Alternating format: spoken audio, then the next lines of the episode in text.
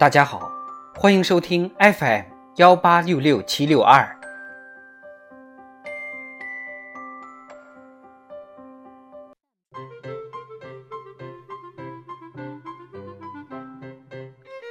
智慧人生，帮你开启生活的另一面。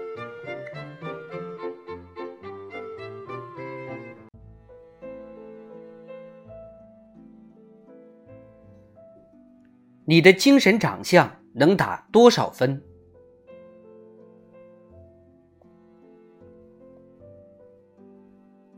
单位要组织一场球赛，由我负责安排球场。在朋友推荐下，我见到了某球场的负责人，竟是我的大学同学小莹。我惊讶于她的气质，像换了一个人。原本很普通的她，如今在人群中脱颖而出。不是漂亮，而是明媚、知性、阳光，总之让人舒服，令人愉悦。小莹告诉我，刚毕业那几年，她很自卑。有一次去面试，面试官直接对她说：“我们想找一个精神长相好的。精神长相是一个人的言行举止及神态等。”散发出来的精神力量，好的精神长相是神情有光，言行有分寸，心上有爱，待人有修为，那是一个人永远不过时的强大资本与魅力。这种人真是魅力四射呀！小莹决定做这样的人。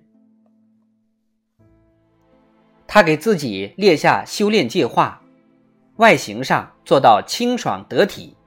每天留出固定的读书时间，做详细的读书笔记和抄录。每天四十分钟的静站，顺带冥想。两天一次的长跑健身，上语言和礼仪形体课程。尽管多笑，交谈讲究遣词用句，给自己录音频和视频，研究优缺点。根据每天的交际效果做出调试，学一种乐器。以此了解音乐，享受音乐。相由心生，心中有梦想、有爱、有善良和美好，才能露出干净的笑容，才能有明亮的眼神。小莹经过一段时间对精神长相的修炼，各方面都比较突出。小莹以前结识的一位朋友，创办了一家大型体育综合馆。邀请他去做销售。小莹觉得体育馆各种会员卡的销售以及场地的出租业务，面对客户比较高端，对自己是很好的挑战，于是答应了。体育馆里的销售人员都是帅哥美女，小莹的外貌并不出众，但她的业绩渐渐领先。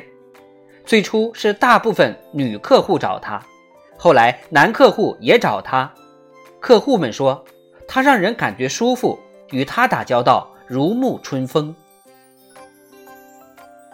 小莹还经常去做义工，安静而诚心的去做一些善举。她说，这种付出特别养心，教会她宽容平和。她参加过许多救灾行动，思想、眼光、格局都由此开阔。